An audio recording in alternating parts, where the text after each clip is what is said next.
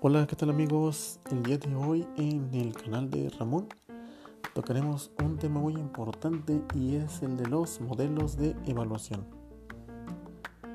Como lo menciona Gento, un modelo de evaluación es una abstracción ideal de cómo debe de llevarse a cabo un proceso de análisis y estimación ponderada de una realidad concreta.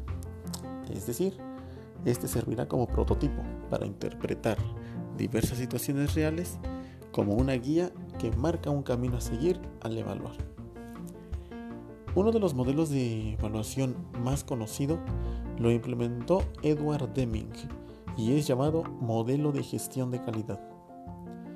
En este modelo, Deming abarca todos los aspectos que conforman la organización y que contribuyen al logro de los resultados, a la satisfacción del usuario y del personal. El siguiente modelo que vamos a mencionar es el modelo norteamericano Malcolm Baldrige y que es el equivalente al de Deming, en donde la principal da principal importancia a la implicación de cada elemento de la organización, desde la producción hasta la distribución, con la idea de mejorar la gestión de la calidad al implementar esto se van a mejorar las prácticas, las capacidades y por ende los resultados. Va a ayudar a facilitar la comunicación entre los integrantes de la, de la organización. Al final mejorará el desempeño y va a fortalecer la comprensión entre todas las áreas de la institución. El modelo de excelencia en educación fue creado en 1988 por 14 empresas europeas. Cada una de ellas era líder en el sector educativo. Esta evalúa a toda la institución en su conjunto. Se identifican los puntos críticos y se plantean acciones de mejora. Por último mencionaremos las dimensiones de la evaluación institucional. En estas, cada una de las dimensiones va a responder a algunas de las cuestionantes como qué evaluar, para qué hacerlo, cuándo realizarla, qué herramientas aplicar, quién evaluará, indicadores, etc. Primeramente analizaremos muy rápido la parte de el qué evaluar. Esta debe de decidirlo la institución en, su totalidad o parte de esta, eh, de acuerdo al ámbito o extensión. ¿Para qué hacerlo? Esta dependerá de la función o finalidad que tenga la evaluación. Puede ser diagnóstica, de entrada, evaluación de seguimiento o evaluación final. Posteriormente vamos a revisar el cuándo y para qué evaluar. En eso se va a decidir el momento evaluativo, que es una de las dimensiones importantes también y que va conectada directamente con la finalidad. Existen tres momentos, el inicial, donde se va a diagnosticar este, los principios de la acción formativa. Existe la evaluación continua, que esta se va a realizar durante el periodo de ejecución. Al final, la evaluación sumativa. Eh, aquí también se considera una evaluación diferida que tiene la finalidad de valorar el impacto del proyecto ejecutado. ¿Cómo evaluar? Esta pregunta apunta al modelo que orientará el diseño de evaluación a realizarse. ¿Con qué evaluar? Aquí se van a definir las técnicas e instrumentos que nos permitirán obtener una información más certera y por ende se tenga unos, unos resultados más concretos y efectivos. ¿Quién evaluará? Se determinan los agentes de la evaluación, puede ser interna o puede ser externa. De esta manera llegamos al final de este podcast, espero que haya sido pues de su interés en cuanto a los modelos de evaluación. Muchas gracias y hasta la próxima.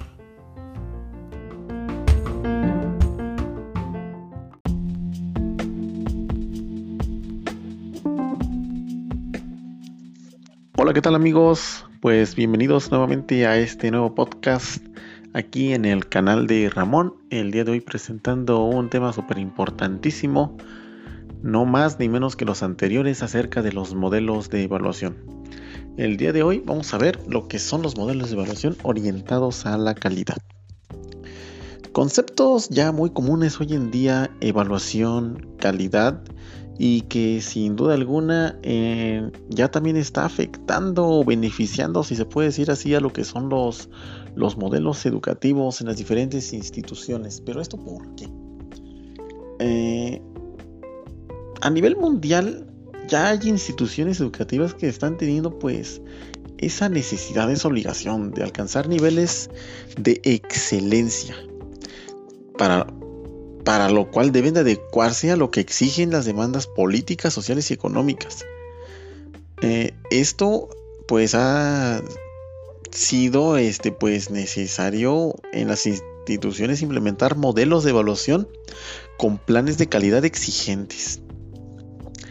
Eh, exigentes tales como lo que son el modelo del premio Deming, el modelo del premio Baldrige, el modelo de las normas ISO, eh, el modelo europeo de gestión de la calidad, el modelo iberoamericano de excelencia en la gestión y pues de estos pues todas las bases sirven perfectamente para la gestión en educación. Hoy podemos decir que la importancia que implica la participación de todos en la evaluación es vital.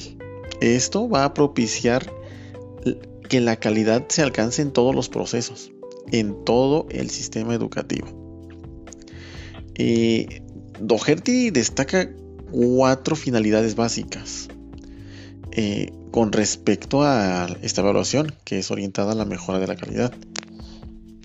Primero nos menciona Doherty eh, la corrección de errores y esta se debe de hacer desde antes de poner en marcha un programa examinando objetivos, contenidos etcétera. Es decir, hay que realizar todo un diagnóstico previo para evitar caer en errores. Si no se logra, pasamos al punto número 2, que es la obtención de la información. Cuando obtenemos esta información veraz, eh, verídica, por parte de todos los integrantes de la institución, pues se va a poder corregir los errores que se hayan cometido, anteriormente. Ayudará bastante. El punto número, punto número 3 nos habla de la gestión de la calidad. Es un proceso sistemático y que se implementará para que la calidad ocurra y esta se va a dar en todos los procesos que incluyan este, a la educación.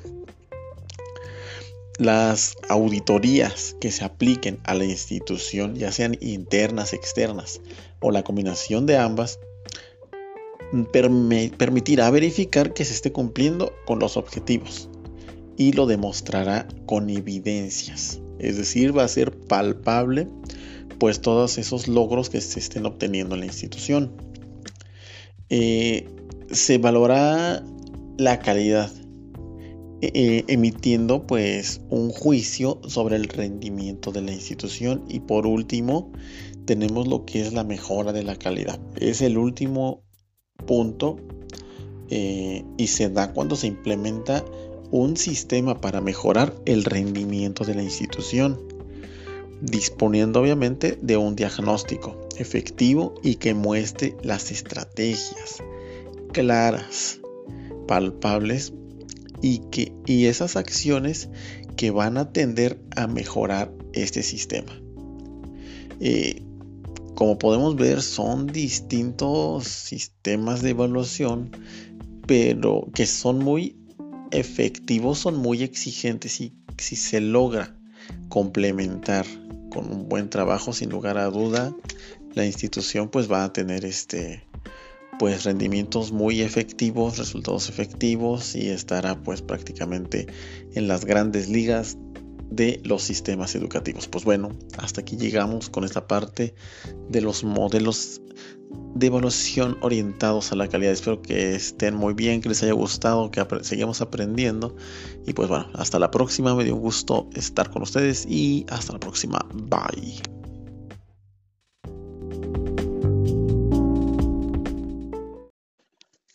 Hola, ¿qué tal amigos? Pues bienvenidos nuevamente a este nuevo podcast aquí en el canal de Ramón. El día de hoy presentando un tema súper importantísimo no más ni menos que los anteriores acerca de los modelos de evaluación.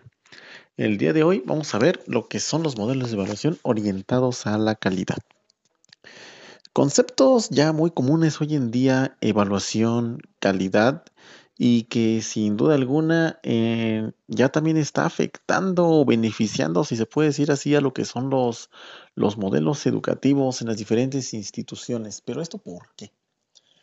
Eh, a nivel mundial ya hay instituciones educativas que están teniendo pues esa necesidad, esa obligación de alcanzar niveles de excelencia, para, para lo cual deben de adecuarse a lo que exigen las demandas políticas, sociales y económicas.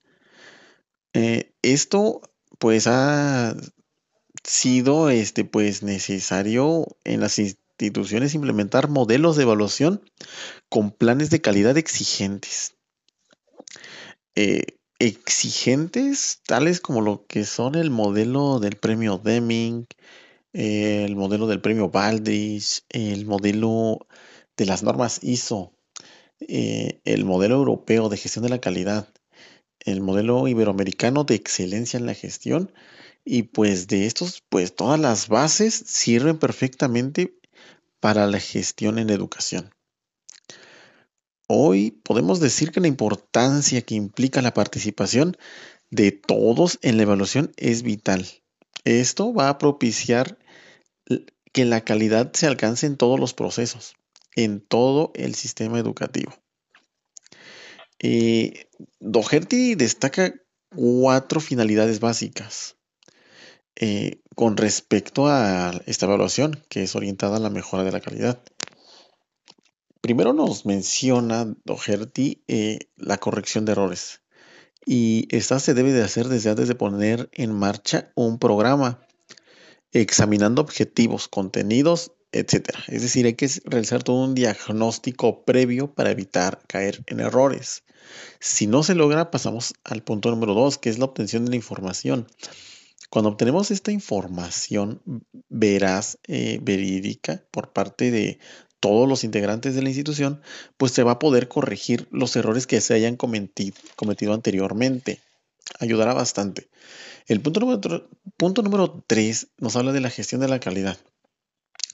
Es un proceso sistemático y que se implementará para que la calidad ocurra y esta se va a dar en todos los procesos que incluyan este, a la educación.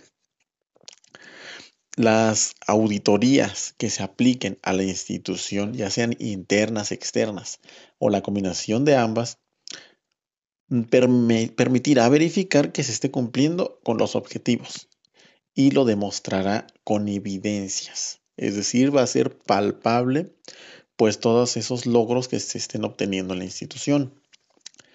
Eh, se valora la calidad e, e, emitiendo pues un juicio sobre el rendimiento de la institución y por último tenemos lo que es la mejora de la calidad. Es el último punto eh, y se da cuando se implementa un sistema para mejorar el rendimiento de la institución, disponiendo obviamente de un diagnóstico efectivo y que muestre las estrategias claras, palpables y, que, y esas acciones que van a tender a mejorar este sistema. Eh, como podemos ver, son distintos sistemas de evaluación, pero que son muy efectivos, son muy exigentes y si se logra complementar con un buen trabajo, sin lugar a duda, la institución pues va a tener este pues rendimientos muy efectivos, resultados efectivos y estará pues prácticamente en las grandes ligas de los sistemas educativos. Pues bueno, hasta aquí llegamos con esta parte de los modelos de evaluación orientados a la calidad. Espero que estén muy bien, que les haya gustado, que seguimos aprendiendo. Y pues bueno, hasta la próxima. Me dio un gusto estar con ustedes y hasta la próxima. Bye.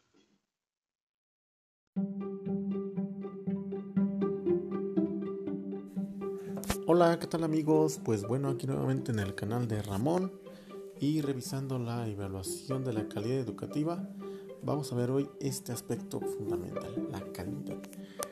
Eh, actualmente la calidad es la principal aspiración pues de todo sistema educativo actual y el objetivo principal de las reformas educativas en los países de la región. Eh, las cualidades que se le exigen a la educación están condicionadas por factores ideológicos y políticos, las cuales son dinámicas y cambiantes. Debido a esto, los conceptos de una educación de calidad también varía en los distintos periodos de tiempo de una sociedad a otra y de un grupo de individuos a otro. En consensos realizados en la región, se ha revelado una baja calidad en educación, a pesar de todos los esfuerzos realizados en cuanto a tiempo de aprendizaje, planeaciones, materiales didácticos o capacitaciones a docentes. Estos resultados muestran grandes rezagos, principalmente en lectura, escritura y matemáticas.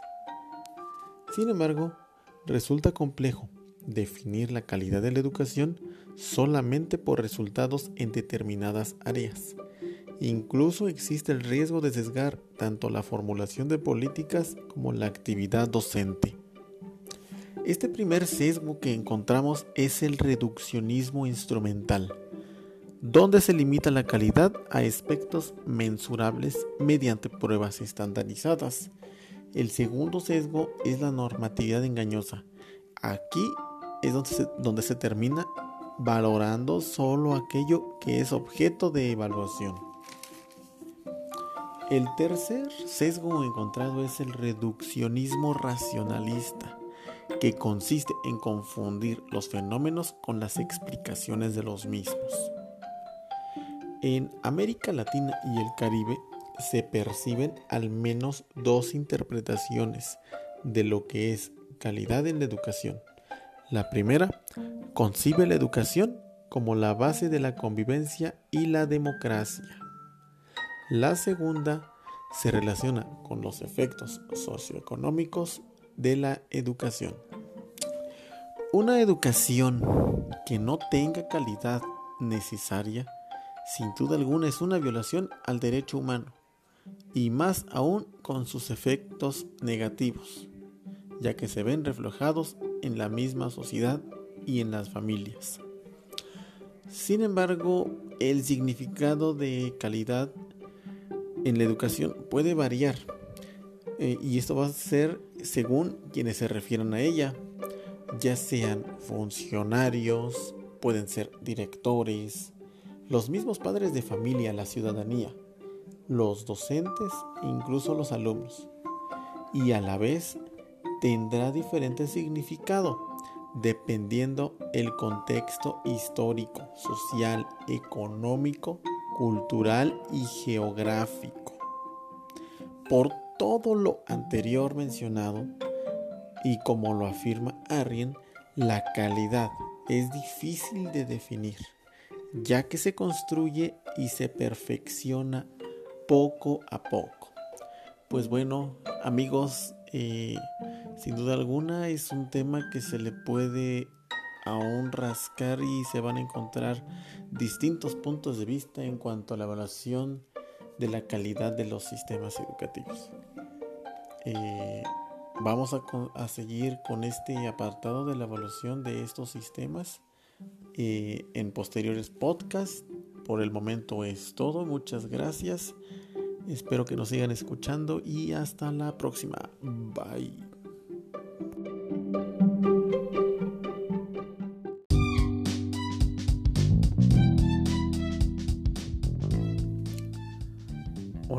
Amigos? Pues el día de hoy vamos a ver una norma súper interesante eh, que va pues a ayudar a las instituciones educativas en los sistemas de gestión. Y pues nos referimos a la norma ISO. La norma ISO 21001, versión 2018, que es la, el año de su creación. Eh, pues como lo mencionamos, es este, una norma eh, que proviene de la familia de las ISO, que es la Organización Internacional de Normalización. Esta eh, norma en específico nos va a hablar sobre los sistemas de gestión, pero enfocado a organizaciones educativas. Este documento que proporciona pues una herramienta de gestión común para las organizaciones que proveen productos y servicios educativos, capaces de cumplir con los requisitos de los estudiantes y otros beneficiarios. Pero, ¿qué beneficios va a aportar a las instituciones? Pues bueno, dentro de los beneficios potenciales de utilizar un sistema de gestión como es la norma ISO en las instituciones educativas, pues están, por ejemplo, eh, que van a tener una mejor alineación de objetivos, y actividades con las políticas de calidad incluidas la misión y la visión. También tendrá una mayor responsabilidad social al proporcionar una educación de calidad inclusiva y equitativa para todos. Un aprendizaje más personalizado.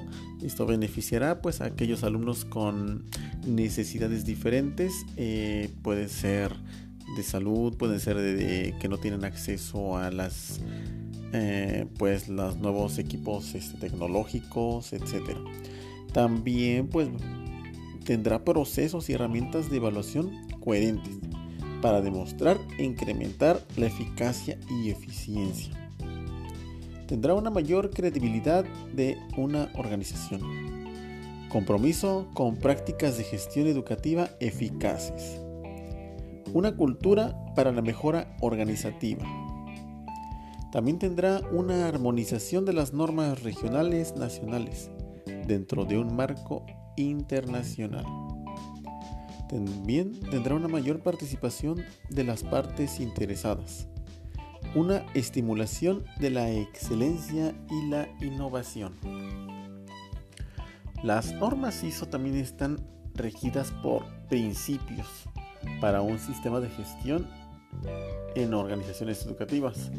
Los principios bajo los cuales se rige están, número uno, el enfoque a estudiantes y otros beneficiarios. 2.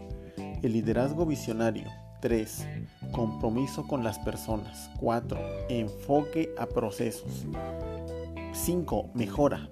6. Toma de decisiones basada en la evidencia. 7. Gestión de las relaciones. 8. Responsabilidad social. 9. Accesibilidad y equidad. 10. Conducta ética en educación. 11.